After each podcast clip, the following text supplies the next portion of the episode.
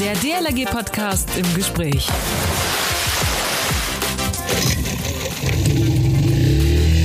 Action pur. Wind und die Spritzer der Gischt im Gesicht. Das ist die DLRG im Einsatz auf dem Wasser, bevor es an die Rettung geht. Ein wenig Abenteuer und eben auch Heldentum.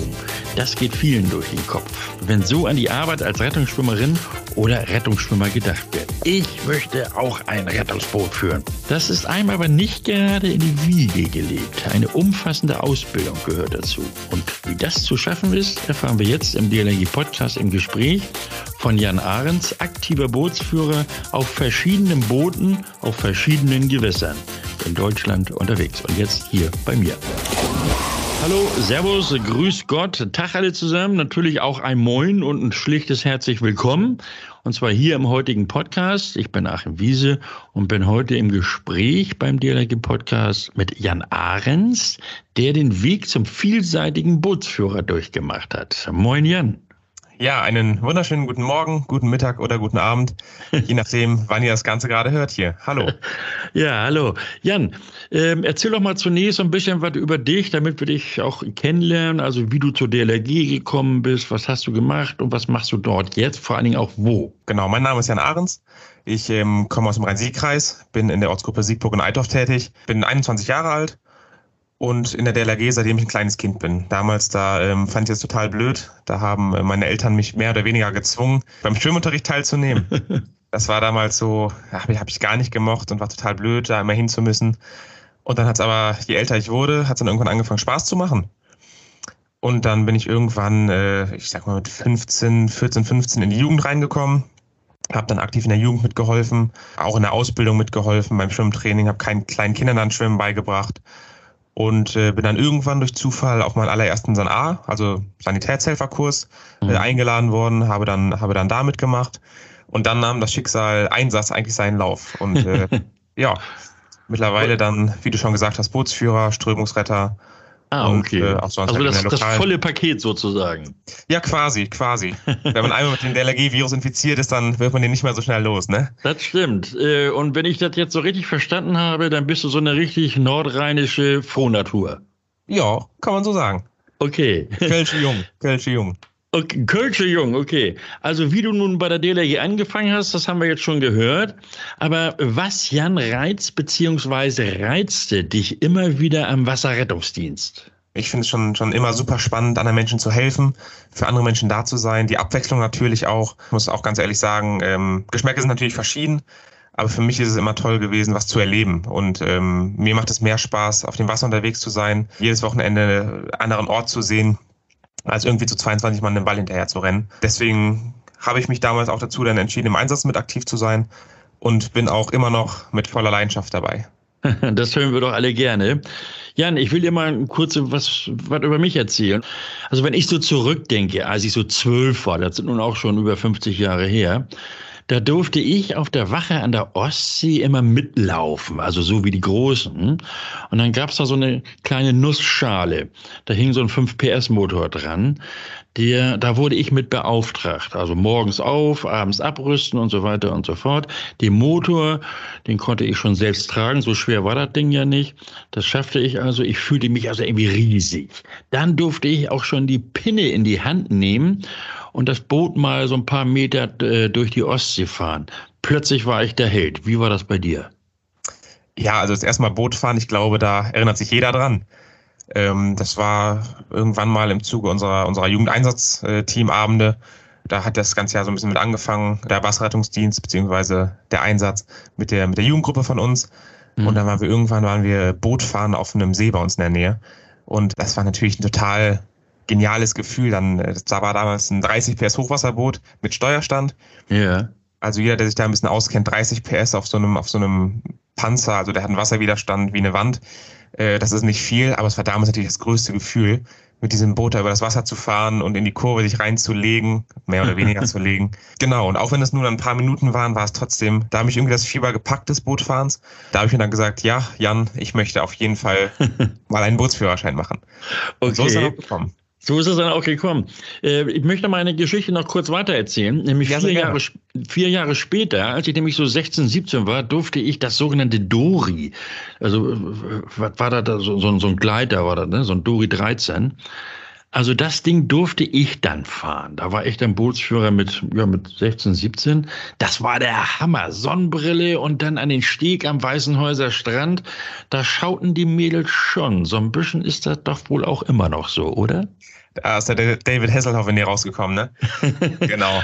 Aber so dieses Feeling, also machen wir uns doch nichts vor, so ein bisschen was hat, ist das doch immer noch, oder? Natürlich, natürlich. Also ich sag mal gerade beim Wasserrettungsdienst an der Küste, wenn man da dann auf sein IRB, also IRB ist ja das, das kleine Rettungsboot mit mittlerweile keinen 5 PS, sondern 25 bis 30 PS. Ja. Und wenn man da dann quasi in die Wellen fährt und über die Wellen springt beim Rausfahren, natürlich ist das ein tolles Gefühl. Wenn man da über diese Wellen springt und sich dann in die Kurve legt und vielleicht auch nachher, wenn man von der Streife oder von einem Einsatz wiederkommt, dann anbeacht äh, quasi Vollgas fährt, dann den Motor hoch oder hoch macht, ausreißt. Ja, auf das Anbeachen kommen wir noch. Das ist ja, da geht es okay. ja nachher um die verschiedenen Bootstypen. Wir verraten noch nicht zu viel, Jan. Alles klar, dann äh, zügle ich mich noch. Nee, aber es ist auf jeden Fall ein echt, echt tolles Gefühl und äh, ja. wie du schon sagtest, so ein bisschen fühlt man sich dann selbst auch. also nur mal weg von diesem dollen Feeling hin zum, wie werde ich denn nun Bootsführer? Die Ausbildung bis zum Bootsführer sind ja irgendwie auch schwieriger geworden. Ne? Inwiefern? Genau, also zunächst muss man 18 Jahre alt sein in der DLAG, um äh, ein Boot führen zu dürfen. Das ist ja bei dem offiziellen Bootsführerschein nicht so, in der DLAG schon. Dann bedarf es noch mindestens zwei Jahre aktiven Wasserrettungsdienst und mindestens 15 gestempelte DLAG-Bootsstunden. Ja, also das ist anders als beim offiziellen Bootsführerschein, äh, weil wir einfach sagen oder weil in der DLAG gesagt wird, wenn alle anderen in den Hafen reinfahren, dann fahren wir raus. Mhm. Deswegen wird da auch sichergestellt, dass wir dann wirklich Boot fahren können. Und man muss halt, wie gesagt, diese 15 Bootsstunden äh, nachweislich gestempelt haben. Aber ganz realistisch hat man äh, locker mal das Doppelte, mhm. bis mhm. wirklich jedes Manöver perfekt sitzt. Weil da auch in der Prüfung, ich möchte jetzt keine Angst machen, aber natürlich sind die Prüfer da auch anspruchsvoll, damit wirklich jedes Manöver perfekt sitzt. Das bedarf schon seine Übung. Mhm. Und auch die verschiedenen Einsatzgebiete. Also ich sag mal, wenn man das auf dem See fährt, ist das was ganz anderes als auf dem Rhein. Und äh, an der Ostsee oder Nordsee ist dann wieder, wieder was anderes als auf dem Rhein zu fahren. Also wie, wie das ist, darauf kommen wir auch noch zu sprechen. Jetzt sag mir doch erstmal, welche Ausbildungen gibt es denn da so insgesamt? Genau, es gibt insgesamt zwei verschiedene Bootsführerscheine bei uns.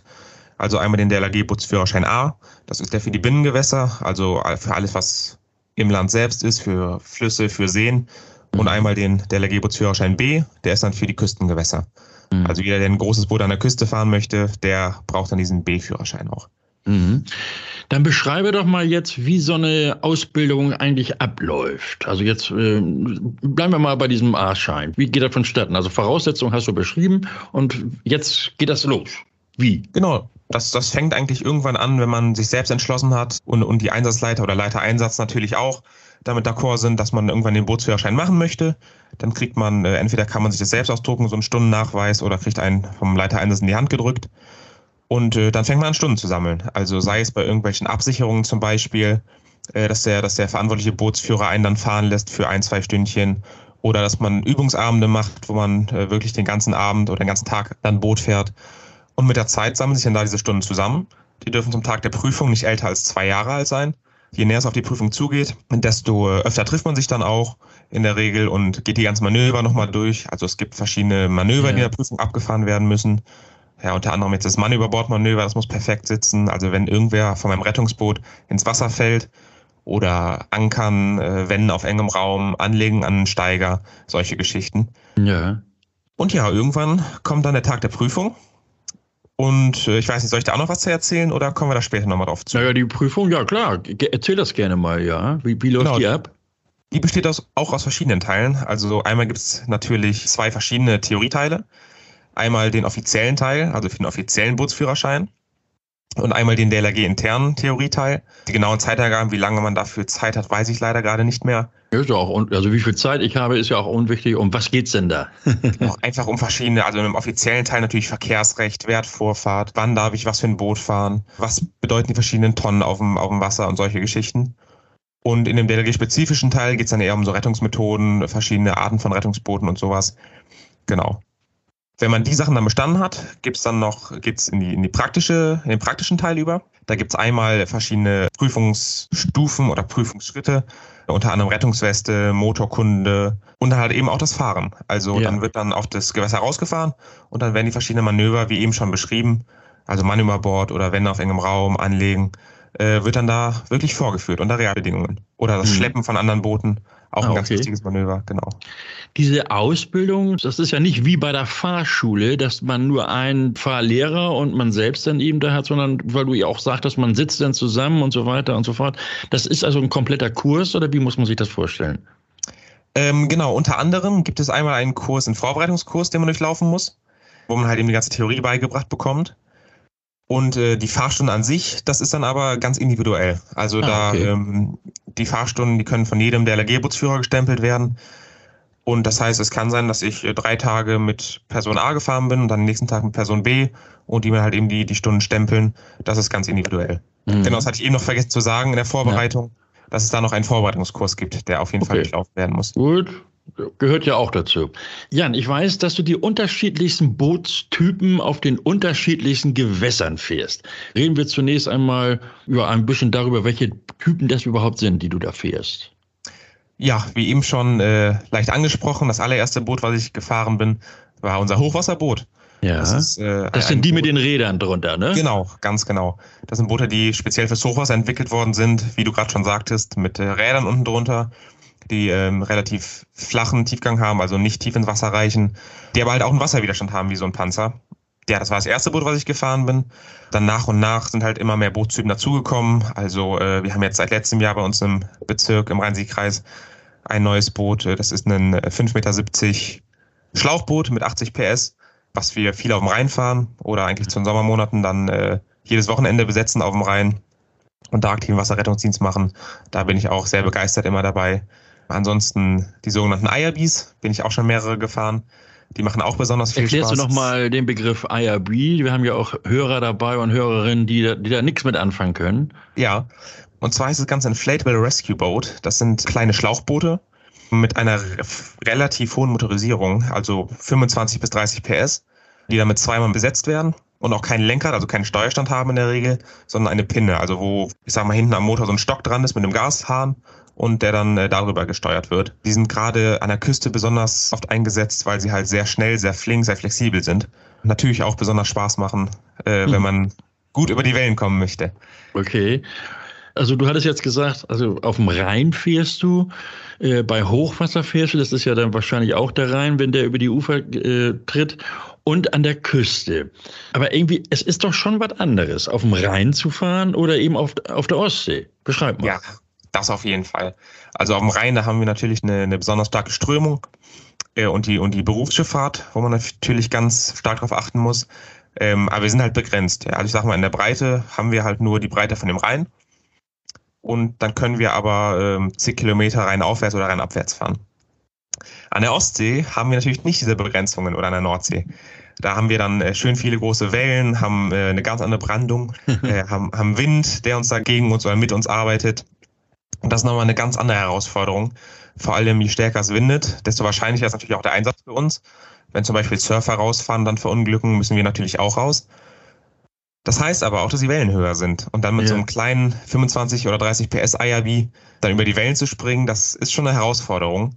Da war ich auch ganz froh, dass die ersten Male, äh, trotzdem ich Bootsführer war, dann nochmal ein erfahrener Bootsführer mich an die Hand genommen hat, mir dann mal gezeigt hat, Jan, so fährst du richtig über, über die Wellen wenn man einmal, ich sag mal, diesen, diesen ersten, ja, Angst würde ich es nicht nennen, aber diesen ersten sehr großen Respekt überwunden hat, sollte man den Respekt generell nicht verlieren, aber dann macht es umso mehr Spaß, über diese Wellen drüber zu fahren. Und ähm, dann kann man das IAB auch jetzt richtig einsetzen. Gibt es denn eine Spezialausbildung für, für das Führen eines IRB? Genau, da gibt es vom, vom Bundesverband oder auch von, von verschiedenen Ortsgruppen, glaube ich, auch Lehrgänge zu. Habe ich bisher leider noch keinen gemacht, ist aber durchaus noch auf, auf meiner Wunschliste, das Ganze mal äh, durchzuführen. Da sind die Plätze aber leider immer relativ rar, so wie ich das mitbekommen habe. Vielleicht kann der da ja was organisieren. Und wahrscheinlich sind die auch schnell vergeben, oder nicht? Ganz genau. Mhm. Na, mal sehen, vielleicht kann ich da ja was arrangieren. Ich guck mal. Das wäre natürlich top. Du hattest vorhin, als wir so über das Bootfahren sprachen, das, das Beachen angesprochen. Das geht ja nur mit dem IRB. Genau, das sogenannte Anbeachen, wie man das vielleicht aus manchen Baywatch-Filmen kennt oder, oder Folgen kennt. Da wird dann mit dem kleinen Boot, wird dann äh, relativ schnell an den Strand angefahren, der Motor ausgemacht, der Motor hochgeklappt und dann, dann fährt man quasi mit der Welle, wird man dann äh, mit dem Boot auf den Strand getragen. Ist eine Sache, die man können muss und die man auch mal wirklich gezeigt bekommen muss, wie das Ganze richtig funktioniert, macht aber, wenn man es wenn einmal verstanden hat, unfassbar viel Spaß. Und ist natürlich äh, auch für den Einsatzfall nütz, nützlich. Genau, äh, da müssen wir jetzt mal drauf, äh, drauf zu sprechen kommen, denn einem Bootsführer eines IRB schweben ja immer die, diese 90 Sekunden im Kopf. Was hat das damit zu tun? Diese 90 Sekunden sind ja die Zeit, die praktisch vom, von der Alarmierung, also losfahren mit und dann mit dem Verunfallten, mit dem Patienten wieder an Land zu sein, dass er übergeben werden kann. Das ist ja auch ein anderes Boot als früher. Früher hat man ja schon während der Fahrt praktisch mit der Wiederbelebung begonnen. Das ist ja heute völlig anders. Genau, also du hast ja eben auch angesprochen mit der 5 PS-Geschichte. Äh, da muss man natürlich mit der Wiederbelebung anfangen weil es wahrscheinlich äh, erstmal 90 Sekunden gedauert hat, bis man überhaupt beim Patienten war. Das ist heute anders. Also mit den stark motorisierten Booten, da ist man sehr schnell am Patienten, sammelt den Patienten dann ein, im besten Falle sogar ohne anzuhalten. Da äh, kommt es aber dann ganz, ganz doll darauf an, dass auf jeden Fall das, das Team, also die Bootsbesatzung, aufeinander eingespielt ist. Also das, mhm. äh, da muss man auch regelmäßig für üben und viele Übungen für machen, dass äh, der Bootsgast und der Bootsführer einfach blind miteinander funktionieren und beide genau wissen, was sie zu tun haben mhm. äh, damit man, damit man den Patienten dann retten kann. Also ich muss ja gestehen, ich bewundere ja diese IRB-Besatzung tatsächlich. Also wenn man älter wird, dann sollte man lieber äh, doch die alten anderen Boote fahren. Da gehört ja auch eine echte Anspannung dazu. Wie, wie ist denn das? Denn du hast ja nicht nur die Verantwortung über das Boot, sondern auch über die Menschen, den Bootsgasten, den du dabei hast und auch natürlich den Menschen, den ihr ja retten wollt. Genau, das auf jeden Fall. Also das oberste Gebot bei uns ist, ähm, wie eigentlich überall, auch äh, der Eigenschutz. Also ähm, da bin ich dann auch als Bootsführer natürlich zusammen mit dem Wachführer dann verantwortlich, dass uns nichts passiert. Das heißt, irgendwann, wenn, wenn die Wellen zu hoch werden oder wenn die Brandung zu stark wird, dann sagen wir auch, okay, es ist jetzt nicht mehr zumutbar rauszufahren. Weil, wie gesagt, es, es bringt mir nichts, wenn ich den Patienten vielleicht an Bord habe, dafür nachher mein Boot kentert und wir zu dritt im Wasser liegen. Ja. Yeah. Um nochmal zu zurück auf das Thema Anspannung, was du ja gerade gefragt hast, zurückzukommen. Das ist natürlich immer so ein bisschen mit vorhanden, die Anspannung, wenn ein Einsatz reinkommt. Aber ich denke, das braucht es auch. Also wenn man da jetzt leichtsinnig an die Sache rangeht, dann passieren Fehler und die sollten nicht passieren. Von daher ist eine, eine positive Anspannung, die da ansteht. Man sollte aber keine Angst haben vor der Sache und vor dem Boot und vor dem Einsatz mit dem Patienten. Ja, keine Angst haben, Jan, das ist klar, das kann ich auch nachvollziehen.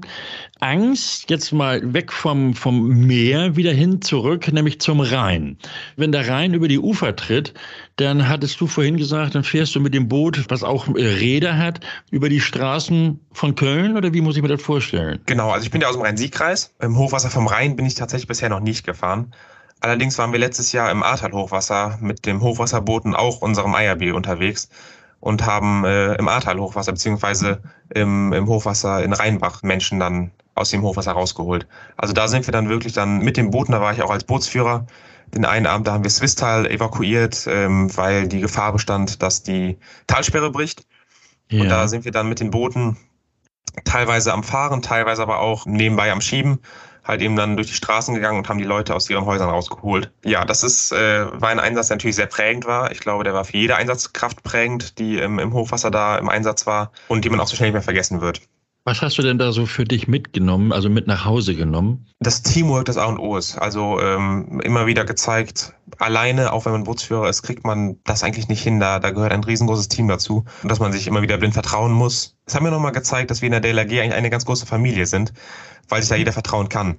Und das Wichtigste war eigentlich, dass jeder gesund und munter aus dem Einsatz wieder rauskommt. Und das haben wir geschafft. Und ich glaube, das war auch das, was ich mitgenommen habe, dass jeder auf sich aufgepasst hat und dass das wirklich ganz hervorragend funktioniert hat. Großartig. Ja, dafür auch nochmal herzlichen Dank für den Einsatz da im Jahre 2021. Jan, weg von den Booten hin zur Kleidung. Die unterscheiden sich ja auch, die Einsatzkleidung von, von Bootstypen. Kannst du da noch was zu sagen? Beschreib mal die, die besondere Einsatzkleidung vielleicht nochmal beim IRB und dann die andere Kleidung auf eben einem, ich nenne das mal normales äh, Wasserrettungsboot. Äh, ähm, genau, ich würde jetzt einfach mal mit dem, mit dem normalen Wasserrettungsboot anfangen. Und zwar sind wir da ganz normal ausgestattet mit unserer ganz normalen Hose, mit unseren Einsatzstiefeln, mit der Einsatzjacke und halt eben einer Rettungsweste drüber. Das ist ganz wichtig, die wird auf jeden Fall getragen. Aber ansonsten, bis auf die Rettungsweste, unterscheidet sich da nicht viel vom, ich sag mal, normalen Landeinsatz. Anders ist das Ganze auf dem IRB. Da ähm, wird man in der Regel ja nass oder zumindest könnte es da feucht werden. Und äh, dort wird dann Badehose und, und T-Shirt oder äh, Neoprenanzug getragen mit Prallschutzweste und Helm. Ja, also das sind zwei Sachen, weil natürlich so ein Boot, wenn man damit schnell und flink und wendig ist und über die Wellen springen muss, da können natürlich auch Unfälle passieren. Und damit uns da nichts passiert, wird da halt eben äh, Prallschutzweste und, und Helm getragen. Mhm. Das ist auch ganz wichtig, einfach um der Gefahr entgegenzuwirken. Da gab es ja auch so Stimmen von wegen, ja, was wollen denn die jetzt da mit dem Helm? Kannst du mal erklären, warum der Helm so besonders wichtig ist? Ja, definitiv. Äh, und zwar ist beim IRB ja so, dass ich, wie ich eben schon beschrieben habe, man äh, über die Wellen springen muss. Und äh, natürlich ist es da, falls, ähm, sollten natürlich keine losen Teile im Boot rumliegen, aber falls sich doch mal irgendwelche losen Teile da lösen, oder irgendwas äh, aus Taschen da reinfällt oder sonstiges und das umherfliegt, dass das halt eben uns nicht am Kopf trifft mhm. ähm, und uns dann halt da verletzen kann. Ja, aber auch als, als Bootsgast, da ähm, schmeißt man sich ziemlich aktiv im Boot vorne hin und her, einfach damit man eine bessere Kurvenführung äh, und Kurvenfahrt hinbekommt und ähm, damit da man halt eben das, das Gefahrenpotenzial minimiert. Da, dafür ist halt auch so ein Helm extremst wichtig. Jan, ich nehme nochmal Bezug auf meine Anmoderation zu diesem Podcast.